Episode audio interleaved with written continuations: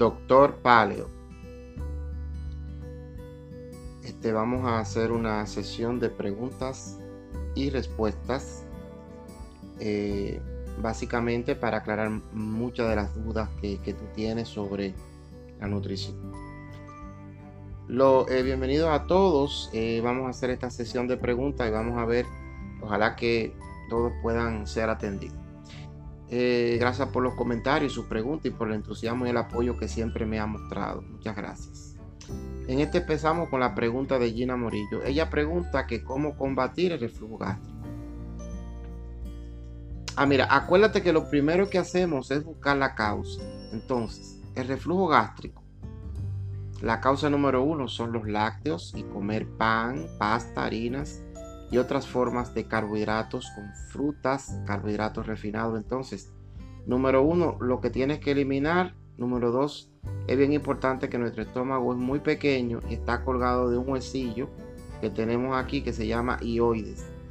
Entonces, eh, está el ioide, luego está el esófago y tu estómago está aquí. Cuando comemos tres veces al día o cinco veces, el estómago se va distendiendo, pesa mucho y como nada más está agarrado por ahí y pasa por el diafragma. El diafragma no lo agarra mm, y empieza a, distenderse y se va haciendo complaciente el esfínter, que no es un esfínter real. Lo que te quiero decir que lo que, que entre más comida comas, es más fácil que te dé reflujo gastroesofágico y luego pueda dar cosas más graves, eh, como el tema de la enfermedad de Barrett. Entonces, para corregir esto hay que disminuir la cantidad de alimentos que comes y también disminuir el número de comidas que haces al día. Si ya hiciste estas dos cosas, deja de comer lácteos, pan, harina y carbohidratos y disminuir el número de comidas que haces al día. Entonces, lo que puedes hacer es, para ayudarte a acelerar el proceso, es tomarte un caballito de limón diario en ayunas el resto de la vida y ya con esto completa también en la noche puedes tomar ese vinagre con bicarbonato. Eh, Pronto voy a subir un video sobre, ese, sobre el, bicarbonato con, un poco de agua. En la noche también, si no quieres hacerlo con vinagre. Y ya con esto de disminuir los lácteos y terminar eh, de las causas, entonces la siguiente pregunta es Sandra Soto. Ella pregunta por qué tengo cortisol bajo. Y bueno, mira, hay un montón de motivos por el cual puedes tener cortisol bajo. El más común es que hemos visto es una especie de desnutrición mineral. Una de las cosas importantes que te recomiendo allí es si tú tomas mucha agua y comer mucha fruta o tomas mucho jugo y tomas muchos test y tiene baja la conductividad, puede ser una forma de compensación hormonal en el cuerpo. Entonces es dejar de tomar todo eso y tomar suero, electrolit y sal. O sea, que va mejorando, entonces tenemos que mandarle a hacer un estudio. Eh, trata de comunicarte por la página doctor eh, Paleo, que se, ya, se escribe Paleo One. La siguiente pregunta es de Claudia Molina, ¿por qué me da tanta sed al tomar el suero? Bueno, cuando tú empezaste a tomar agua, no sé cuánto tiempo llevando tomando agua sola, o jugo, o frutas, eh, obligas a tomar el agua sola a tu cuerpo tu cuerpo no lo quiere y como una manera lo rechaza y por eso te sientes obligada al tomar más agua y no se te quita la sed. Si te fijas, lo que lo siguiente que pasa es que ya no importa cuánta agua tú tomes, no deja tener sed y sientes todo el tiempo y no importa cuánta agua tomas, ya no se te quita la sed. Cuando ocurre eso, lo que está pasando a nivel intracelular de tu cuerpo es que el agua se está yendo dentro de la célula y eso es lo que provoca la celulitis. Por eso no solamente la celulitis que vemos en la piel y estéticamente no nos gusta, sino también que dentro de los órganos de tu cuerpo hay celulitis. En diferentes órganos puedes eh, hacer un edema intracelular y eso eh, es causado por osmosis, porque el agua sola no tiene electrolitos y las células sí tienen, entonces se, se mete el agua, hincha la célula y ya no funciona óptimamente. Entonces, lo que ocurre con eso es que en qué órgano esté este edema celular o esta celulitis y es el tipo de daño. Por ejemplo, si ocurre en un tejido nervioso, te puede dar una falta de memoria o Alzheimer o otras cosas graves como si te pasa en el hígado, el hígado se va a defender produciendo más grasa que puede dar hígado graso, si va a la sangre te puede dar una anemia porque los glóbulos rojos se te hinchan y se rompen, en fin, que depende de dónde ocurre eso, el tipo de daño que va a tener a ver. Ahora, cuando tú tomas suero, cuando eh, comienzas por osmosis, la sal hace que el agua que está dentro de la célula se salga. En este momento aumenta el volumen de la sangre y luego te sientes hinchada y luego tu cuerpo ya empieza a tirar ese excedente de agua. O sea, en otras palabras, cuando tú empiezas a tomar el suero que nosotros indicamos, que nosotros recomendamos, esa agua que está dentro de la célula acumulada por años, o sea, que recircula, pero está ahí, va a salir de la célula y te va a sentir hinchada. Pero lógicamente estamos arreglando esa parte intracelular con el suero. El suero te saca, te extrae y te lleva esa agua donde debe de ir. Entonces tu cuerpo no sabe bien qué está pasando. Porque lo que habías obligado a tomar agua sola, te voy a poner un ejemplo muy sencillo para que entienda lo que está pasando. Si yo meto mi agua en agua tibia y la saco y la meto en otro recipiente con agua tibia, no pasa nada.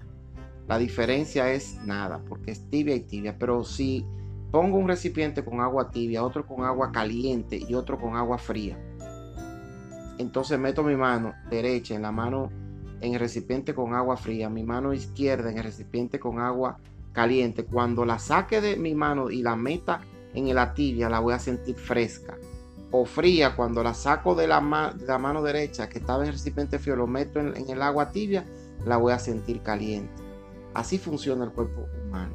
Como tú llevas mucho tiempo tomando agua sola y ahora entra el suero, primero vas a sentir muy salado, después tu cuerpo va a empezar a sacar el agua y después tu cuerpo va a pedir más sal y te va a pedir más suero.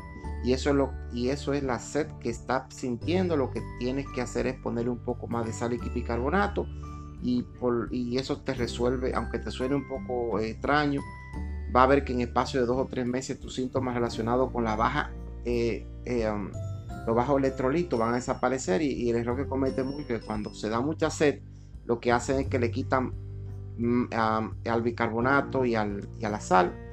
Y al bajarle lo que, que piensan erróneamente que es por culpa de la sal y el bicarbonato.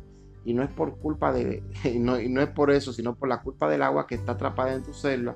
Espero que con esta explicación no te haya confundido eh, ni que le tengas miedo a la sal ni al bicarbonato, la sed normal es parte normal de la desintoxicación del agua. Y así si eres eh, disciplinada y tomas correctamente el suero eh, y no tomas otras cosas, va a pasar en poco tiempo. Entonces otra pregunta es de Nana Vargas, si no me da tanta hambre pero siento debilidad, ¿significa que debo comer más? No, para nada, eso no significa. Tú solo debes de comer cuando tengas hambre. Si tú comes cuando no tienes hambre se te va a la sangre, a la panza y de hecho lo que va a ocurrir es que tu debilidad es que sientes que eh, es una mala interpretación a la debilidad. Lo que sientes probablemente es una especie de cansancio. Y eso es lo que ocurre cuando una persona lleva mucho tiempo comiendo mucha fruta, muchas verduras, muchos lácteos, pan, pasta, harina y comiendo muchos peces al día lo que le va ocurriendo al cuerpo es que se está sobrenutrido de carbohidratos y desnutrido de los otros nutrientes importantes como las proteínas, los aminoácidos, la carne, los electrolitos que hay que obtenerlo de alguna forma y de otros minerales que existen en, en pequeñas cantidades en el cuerpo, pero son importantes como los oligoelementos. Por eso nosotros eh, indicamos alga espirulina, clorela, y sobre todo eso cuando una persona empieza con este proceso que es muy normal, sienta debilidad y cansancio, pero no es una debilidad porque la persona esté débil como tal.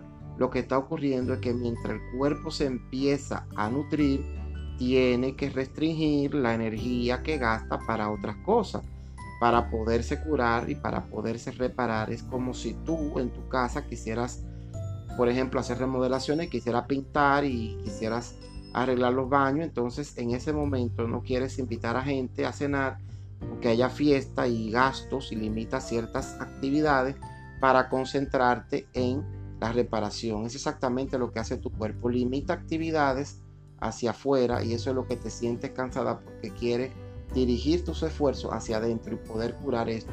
No te preocupes con eso, no tienes que comer más, sigue tomando tu carne, eh, cuando tengas hambre toma tu suero, cuando tengas sed duerme un poco más, en lugar de hacer ejercicio, eh, que te hagan masaje y, y ayuda mucho. Eso, eso es lo que nosotros indicamos. Bueno, estas son preguntas, hay muchas más preguntas, pero vamos a seguirla contestando y haciendo pequeños podcasts. El doctor Palio.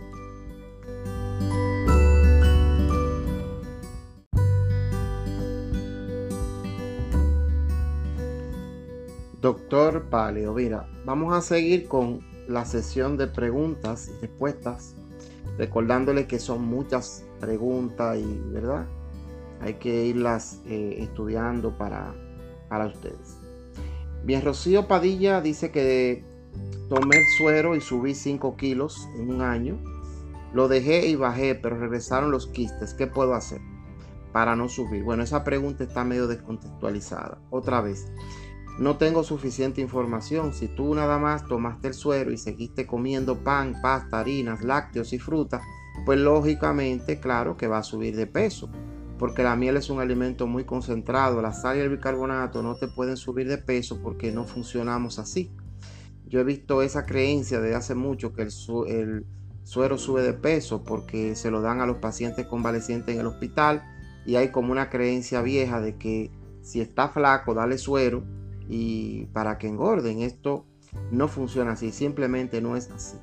Lo único que te puedo llegar a, subir de peso eh, es la miel y eso es si sigues comiendo todo lo demás carbohidratos. Entonces, en ese sentido, entiendo que no aplica esa pregunta porque este, estamos en, el punto básico es eh, que todo, o sea, tienes que dejar el pan, la fruta, comer menos al día y tomar el suero. Y entonces baja de peso muy rápido y muy fácil. Si lo empiezas a cambiar, entonces no te va a funcionar. La siguiente es de eh, Adrián, que podría ser para bajar la grasa abdominal.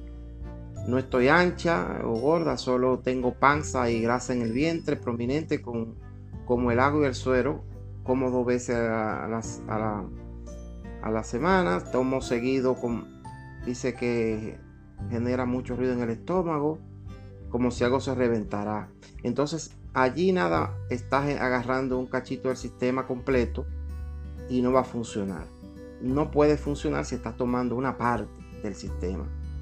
El resto de la semana, eh, tomar agua porque te va a dar una especie de cortocircuito. El sistema es un, es un sistema completo. El suero eh, es como una pieza que, que tiene un coche. Tengo las cuatro llantas, pero le quité el volante. Entonces no me va a funcionar porque necesitas las cuatro llantas y necesitas el volante. No puede ser un volante y dos llantas o tres llantas sin volante. Así que es un sistema completo, no es nada más agarro pedacito y entonces la única manera de bajar de peso, la única manera sana, tajantemente de bajar de peso es quitando los carbohidratos de la dieta. Los carbohidratos de la dieta y los lácteos. Entonces, los lácteos son todos los lácteos, no solo la leche, hay que también quitar la leche, yogur, queso, crema, sobre todo los lácteos jóvenes. Pero al principio hay que quitar el 100% de los derivados de la leche. Los búlgaros y todo lo que se le ocurra hay que quitar número uno. Número dos hay que quitar todos los granos. Cereales, pan, pasta, avena, pan integral, multigrano, bajo en gluten. Lo que se te ocurra hay que quitarlo de todas las harinas, incluyendo la avena, incluyendo además de los panes, hay que quitar los almidones. Los peores almidones son los de la cadena larga, como los de las papas, zanahoria, betabel, eh, jicamán, el arroz. No importa si desarrolló, si es eh, integral, salvaje, etcétera. Tienes que quitar todos los carbohidratos. Además, esto luego se le hace mucho ruido. Hay que quitar todas las frutas y la mayoría de las verduras. Sé que esto hace mucho ruido y vamos a ver si vamos a publicar un nuevo podcast sobre las frutas y las verduras. Una de, eh, una de ellas se llama Comer frutas y verduras no nutre. Y, en, e, y vamos a en esa cápsula explicar explayadamente por qué las frutas y verduras no tienen los nutrientes que necesitamos. Si tú quitas todos los carbohidratos, vas a bajar de peso sanamente. Si además hay dietas con las que puedes bajar de peso, pero te van a costar mucho trabajo, te van a costar larga salud y vas a lastimar tu cuerpo, el ser humano no fue hecho para comer cantidades de carbohidratos que se ingieren en la dieta moderna.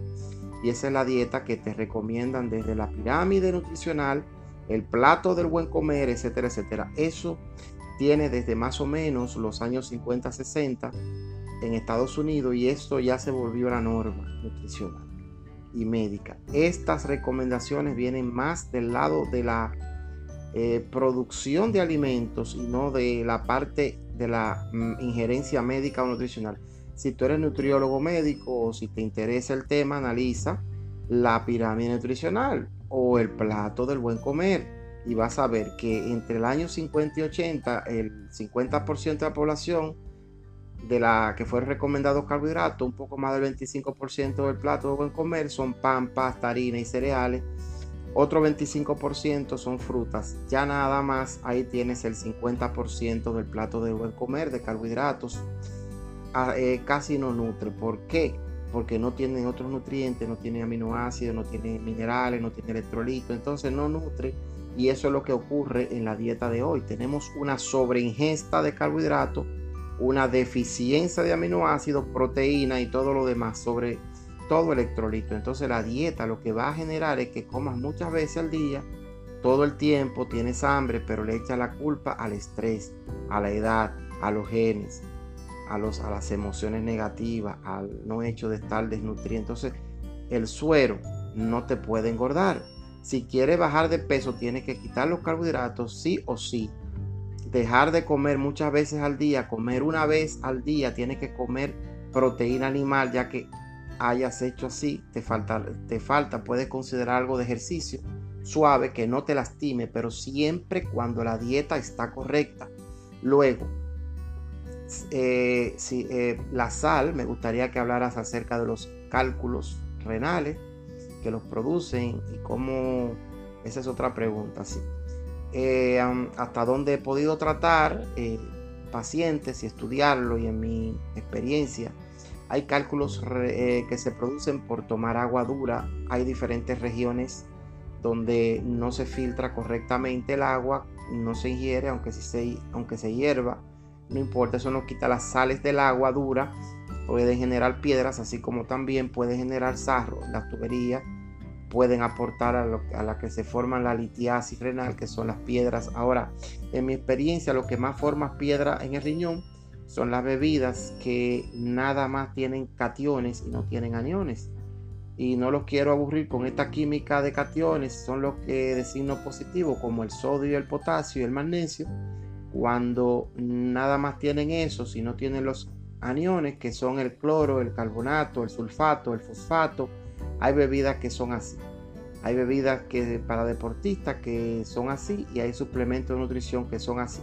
Entre los suplementos que tienen cationes y aniones y no tienen aniones son los, eh, las bebidas que solo tienen eh, donde no se pueden separar 100% los cationes del catión para juntarlo con el agua, pero es una química más avanzada y no lo quiero confundir con estas bebidas energéticas y bebida deportista. Puede causar piedra en los riñones. La gran mayoría de pacientes que he tratado tienen que ver ahí. Y otra de las causas es consumir vísceras como este, eh, la pancita, pero muy seguido y comer animales carroñeros como el cerdo y como el marisco. E incluso comida vegetariana como la soya.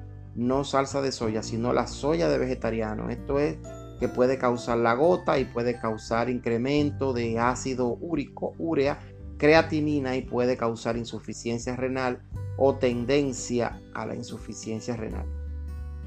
Puede causar litiasis renal y esas son las causas que yo conozco. Como se trata de nutrición, pues tienes que dejar de ingerir todo eso y tomar el suero. Eh, he visto que la cerveza tipo mixelada, eh, funciona pero sobre todo no podemos auxiliarnos con hierbas como por ejemplo el pelo de lote que es bueno para el, diente de león, es muy bueno, la salsa parrilla también aporta eh, esta parte homeopática también, pero si no quita las causas nutricionales, aunque tome hierba, no nos vas a ayudar. La siguiente pregunta es de Gaby López. ¿Cuánto tiempo debo seguir el sistema para mejorar? Bueno, en el sistema mm, lo dividimos en dos. Los síntomas y los efectos. Dos grupos de efectos derivados por la baja conductividad eh, medida en la orina y los efectos por el pH ácido que también se mide por el pH en la orina y se puede medir en la saliva. Esto es de acuerdo al sistema de ionización biológica del doctor Rips. Ahora el grupo de baja conductividad que, son mareos, un video de zumbeo de oído, la celulitis, anemia, cansancio crónico, ansiedad, eh, el azúcar, ataque de pánico, etcétera, zumbido de oído. Este baja del sistema inmune, los quistes de ovario, problemas menstruales. Ese grupo relativamente rap es, eh, rápido en mejorar la culminación de la baja conductividad y, también la fibromialgia tarda relativamente, son de tres meses que se quite esos síntomas.